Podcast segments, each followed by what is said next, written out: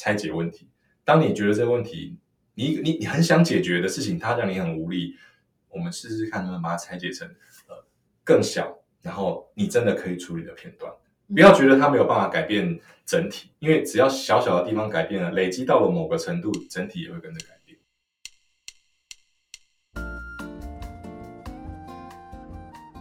Hello，欢迎收听台版米兰达的《只感可废》，我是主持人 Shannon，用一杯咖啡的时间来聊聊职场和人生。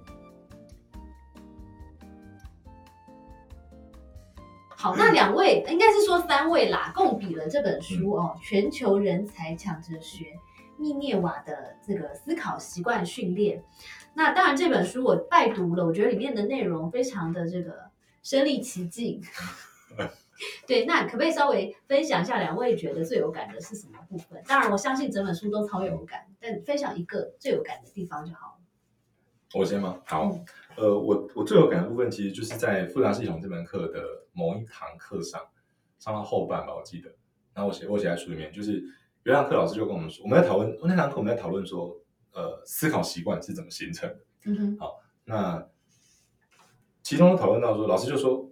呃，你知道吗？在密涅瓦，我们有用 cause，就是原因，嗯。好、为名的这种思考习惯，可是我们没有 consequence，没有用结果来，没有，就是我们只有用所有的思考习惯就是跟原因有关系，我们没有对。任没有任何一个思考习惯是在讲结果的。是，那这背后隐含的意思就是说，其实每一件事情都是都是因，讲这好像有点讲禅，很多东西殊途同归嘛。就是我们如果用复杂系统来看的话，就是当下所有的事情就是当下这一刻的种下来的一个原因，嗯那它会影响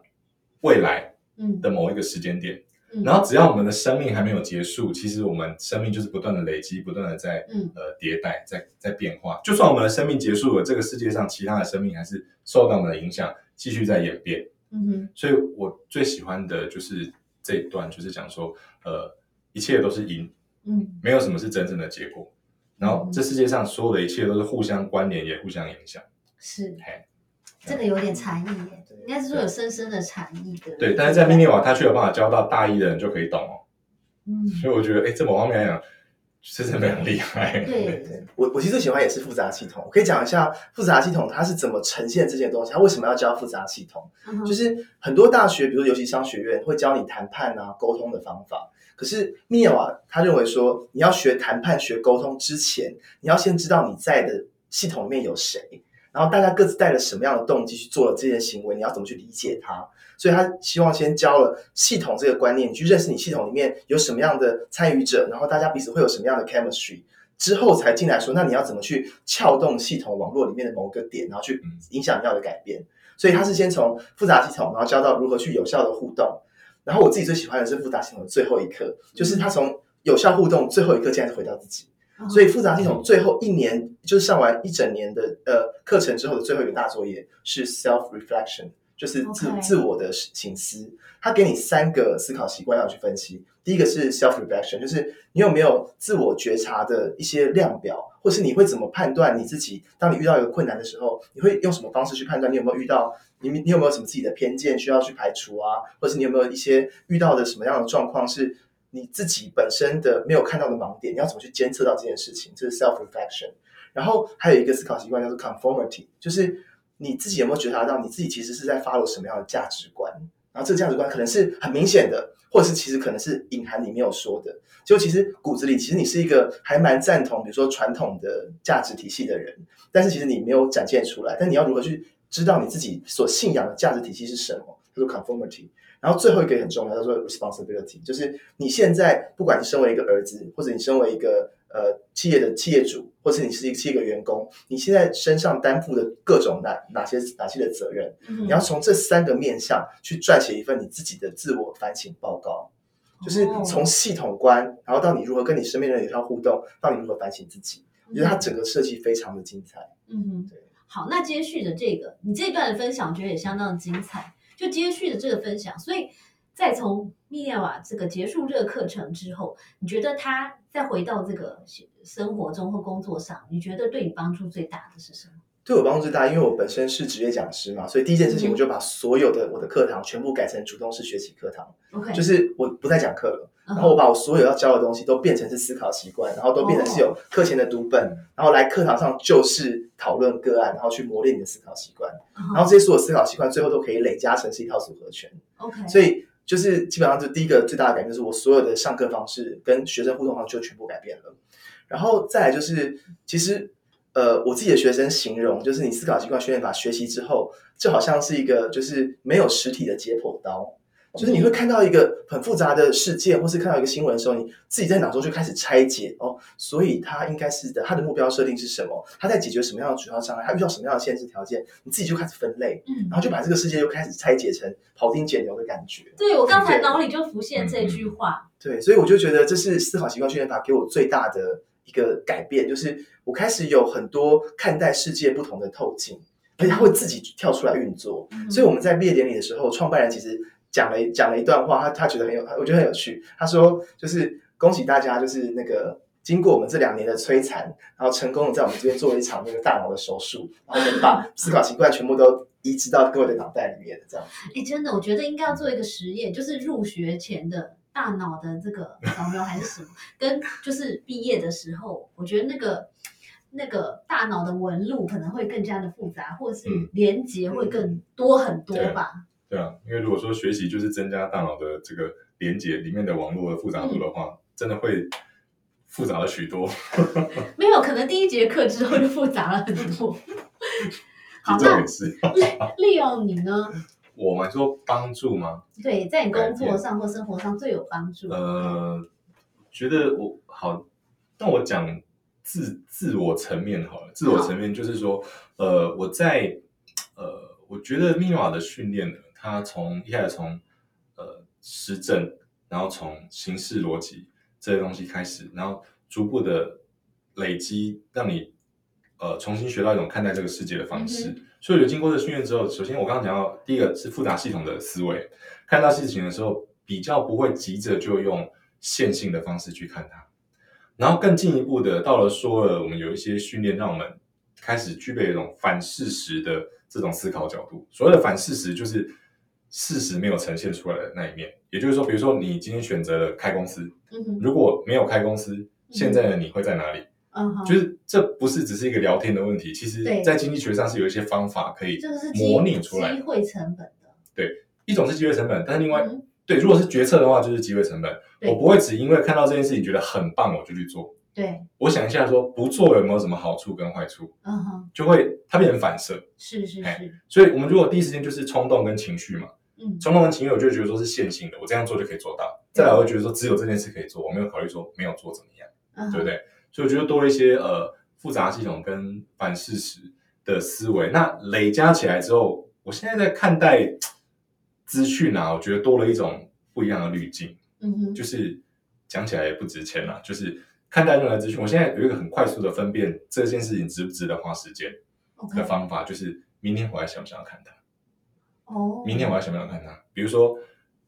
呃，如果我现在手上没有股票，我我没有打算立刻要进场投资的话，现在在讲呃，今现在在讲看盘的新闻，我不用看。对然后我明明知道疫情半年后台湾迟早都会开放，因为全世界现在都已经开了，对不对？所以现在电视上在报什么疫情，其实我看都懒得看。嗯，好，那就是你觉得那都是一时的，这会过嘛？它会过，而且再来就是以我的影响，在我它不在我的影响圈里面，我不是医疗的决策者，所以我不需要像那种公园啊北里面开始那边，不管是赞政府还是骂政府，觉得浪费我的生命。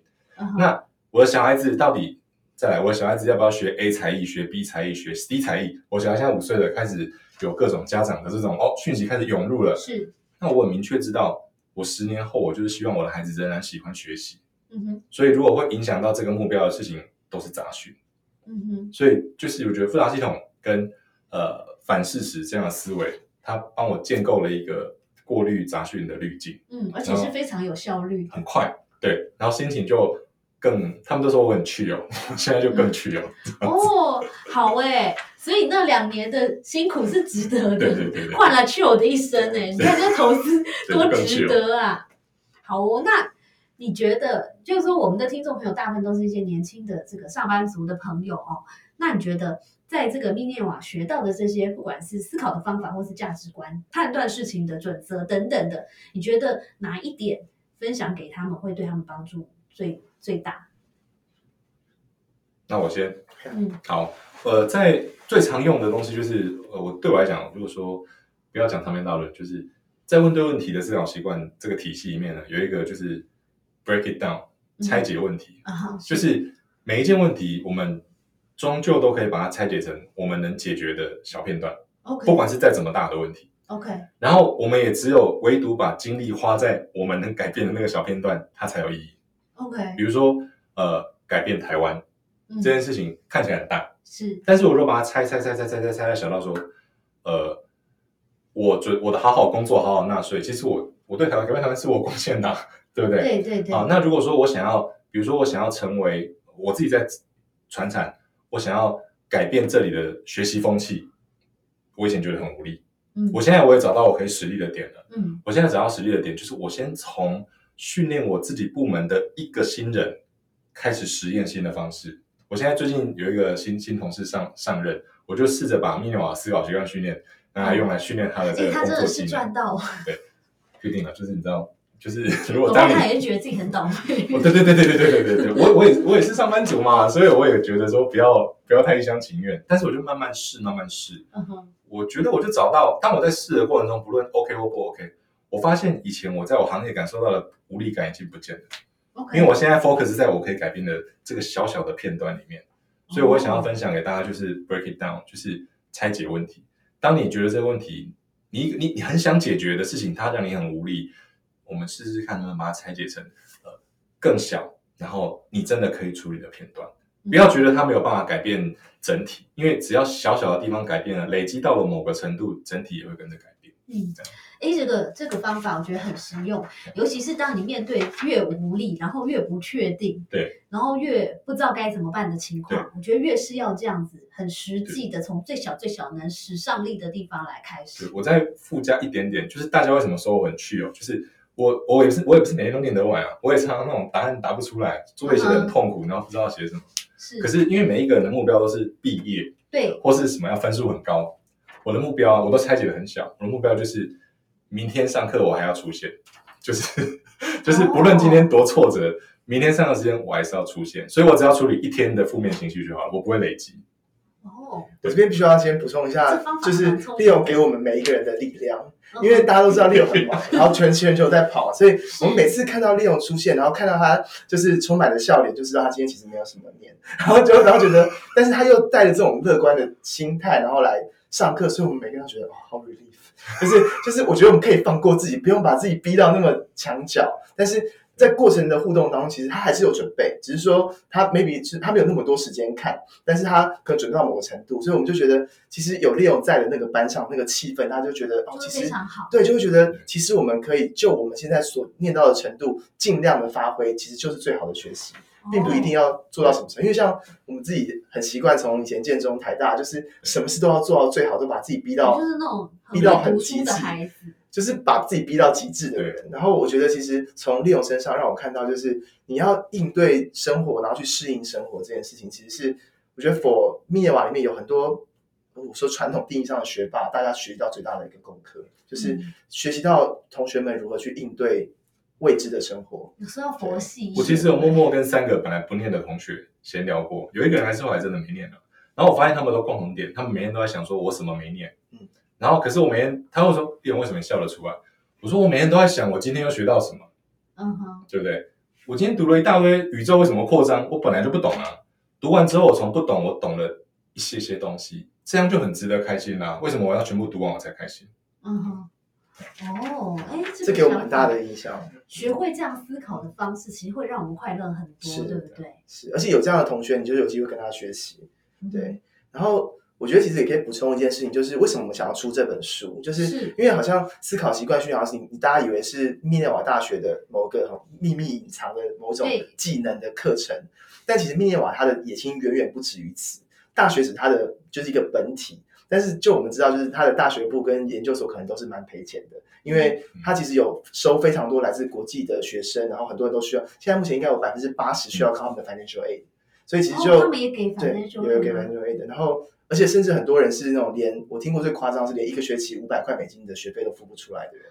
对，那哦然后他们又要去全世界各地那个 travel 嘛，所以他们其实就需要负担学生很多的这个 expense。那对他们来讲，真正赚钱或者真正想要推广的事情，其实就是这个思考习惯训练这件事情本身。所以他们现在就是把这个东西往下跟往上同时延伸出去。他们现在开始做高中版的思考习惯，然后开始往上，就是他们会上世界五百强主管的思考习惯训练。哦而且像比如说前年还是去年的时候，伯克莱的法学院的这就是法务长的硕士班在职专班，就邀请密涅瓦大学帮他们设计，重新用思考习惯去设计法务长需要的思考习惯，来嗯进入他们的硕士班内容。所以未来大家可能会慢慢发现，就是全世界很多的大学，或是他们就开始去创造出自己的思考习惯的 skill set，然后你就要开始用这个方式去学习。所以它其实它其实并不是一个大学的课程而已，它会是未来一个就是学习典范的转移，这是我们为什么要出这本书的原因。是是是对。那就你个人来说，你觉得在密涅华学到的哪一件事情是最值得跟我们的职场朋友分享的？我觉得那时候我在学问题解决的时候，有一个观念让我觉得，哎，就是还蛮豁然开朗的。就是当你在遇到一个问题的时候，你要去第一个，你当然你要先了解你自己在解决这个问题的目标设定是什么嘛？因为所有问题它会出现，它就是现况即合理，就是一定它会有它的原因。对，但是你需要先辨别两件事情，一个是你现在能处理的部分，就是你可以 overcome 的部分，叫做 obstacle，叫做你的障碍。但是如果果你无法，就是你花了很，你必须要花很大的心力跟成本去处理东西，叫做你的 constraint。那你你现在对，就是当你你现在要思考一下你的现况到目标之间的这个 obstacle 是什么，这是你搬得走的大石头。对，但是然后你要知道你的 constraint 是什么。嗯可是我发现，even 这么这么简单的一个概念，其实很多人就是，如果你现在进去看你自己在解决问题的时候，不知道为什么大家都喜欢挑难的做、欸，就是你都在解决你自己的 constraint，然后就把自己弄得非常非常累。但有有有的时候，其实是你没有把这个 constraint 给画清楚，你没有看到你真正要解决的 obstacle 是什么东西。那 maybe 就是这 obstacle 如果如果太大了，你搬不走，那你就要去找能够去填补这个 obstacle 的东西。嗯所以有时候如果你没有去想清楚你现在力所能及的部分，你会我们说失焦了，然后就会解决错的方向，然后就会呃就是会做的很累。那我很好奇的是，那面对 constraint，这个密涅瓦的建议是什么？比如说是绕换一条路走吗？还是怎么样？面对 constraint 其实有两个做法，一一般 default 的做法就是你要 comply 嘛，就你要就是它既然是你的 constraint，你就你就要你可以绕路走，绕路走其实本身也是就是维持这个遵遵循这个 con constraint 的部分对。那还有一个方法就是，那你要怎么样让自己透过科学学习法把你的 constraint 转换成是 obstacle？所以你要想的是不是去克服哦 constraint，是我要如何把 constraint 转换成是 obstacle？就是让你自己变得更强大，所以原本的山就变成小石头对的概念。对我想，因为今天有第三个人没有来，刚好刚好我想要引用他的这个来作为一个小小的补充。对，这个老刘医师啊，他是一个非常温暖的人，然后他他就是对人际之间的这个相处，他有他独到的一些见解。他在上完这个问题解决的时候，他某一天他就突然说：“哎，原来如此！以前我都想要改变别人，我就会觉得这个人很不合我的意，然后我就很生气。嗯哼，那我现在就把改变别人当成限制条件，是天条，我就不改变别人。那怎么办？我改变自己。哦所以他跟别人有合不来的地方的时候，尤其是家人，或是说呃工作上亲密的同事，那他就不再去想着为什么你不改变，他想的是说我要怎么调整我自己来配合你的这些特质，嗯然后他觉得他的人际上突然间完全没有困扰。就突然间豁然开朗了，对不对？对我那时候听到，我觉得还蛮感动的，对他分享这件事情。真的，所以下次有机会也可以请刘医其实就是师来其实说真的，上下这就是一个一秒转念的事情，但是对没有想通之前，它就又那么难，我们就会一直卡在里面。是。好，今天非常谢谢两位带来这么多很好的这个解决问题思考的方法，然后还有一本这么棒的书。那在我们今天这个节目的最后，是不是可以请你们分享一些其他的？呃，还有什么其他东西想要分享给我们的听众朋友的？你可能可以分享一本书或是一句话等等的，都可以。好，哦，我自己其实从这个思考习惯延伸的话，就刚刚其实 Leo 谈了很多跟复杂系统有关的。我自己最喜欢的一本书叫做《知识的边界》，是大卫温伯大卫温伯格所写的。嗯，它其实里面提到一个最重要的概念，就是现在的知识就是网，现在的知识是网状的，而且真正的知识就是你的网络本身，而不是那个知识。OK，换句话说，就是比如说你订阅了，你每天早上起来你会听多少的 podcast，你会看多少的文章，这是你的知识，这个网络是你的知识本身。然后他们每天会灌东西进来给你，然后你会得到这些资讯。反而资讯是末端的事情，所以你要开始重新去梳理你的知识网络，不是去梳理说你每天会进来多少资讯，嗯而是你现在到底会接触到多少的知识点，这会是你你的这个知识网络里面最核心的本体。所以下一个时代的知识就是你的网络本身，我觉得这是一个非常重要的观点。这也跟密涅瓦的这个逻辑是完全相通的。嗯，好，那利用那我也想要分享一本书，印象很深，就是那个 Randy Board 兰迪鲍许，他的一本书叫《最后的演讲》，嗯，他现在已经不在这个世界上很。感人呢。对对对，就是听众朋友，如果应该很多人都看过了，那没有看过，你可以到 YouTube 上有配中文字幕的，然后也有书，网络上买得到。那他这本书里面，他基本他那个演讲叫做呃实现你的儿时梦想。这对我我当时在读到这本书的时候，是我念第一个研究所的时候，二零零八年，那很冲击，就是哎，我们想着人生中要完成的最大最伟大的事情，好像都是成年后别人在做的事情。嗯哼，但是他提出来是说，也许你小时候想要做的那些事情，它可以带给你生命最大的满足。OK，那时候有第一个冲击是这样。OK，第二个，他里面有一句名言嘛，就是专墙之所以存在，就是要证明你有多想要它。嗯就是说，哦，我们我们的遇到的阻碍就像是墙壁挡在我们面前。那既然是思考习惯训练，很多东西其实在不同的书你都能看到殊途同归。我觉得在那个 Randy Bosch 的书里面，他他的这个砖墙就像是我们遇到的，我们要问题解决。那你去照顾它的过程，其实也就是克服你的主要障碍，然后找到你的先决条件是什么，然后来克服它的过程。然后再来，它里面有一本有一句比较少被引用的话，可是影响我很深，就是说，呃，他本来呢很会卖东西，他很有做生意的天分，是，但是他的恩师就跟他说：“你既然这么会卖东西啊，你为什么不去卖一些真正有价值的东西，比如说教育？”是好，他听到这句话之后，他就觉得他从来没有想过要当老师。那一刻，他突然觉得当老师把教育卖给这个世界，好像是一件不错的事情。嗯然后我在密涅瓦，我就看到有一群人，你与其说它是一个新大学，它更像是一间新创公司，嗯，它的产品就是教育，嗯而它不断的优化，不断的打磨它的产品，为这个世界提供更好的教育。嗯，然后我我就发现说，原来从从企业的角度，或者说从这种呃新创的角度来做教育是这么不一样的事情。因为我们在台湾，我们讲到教育就会跟钱、跟商业是没有关联的。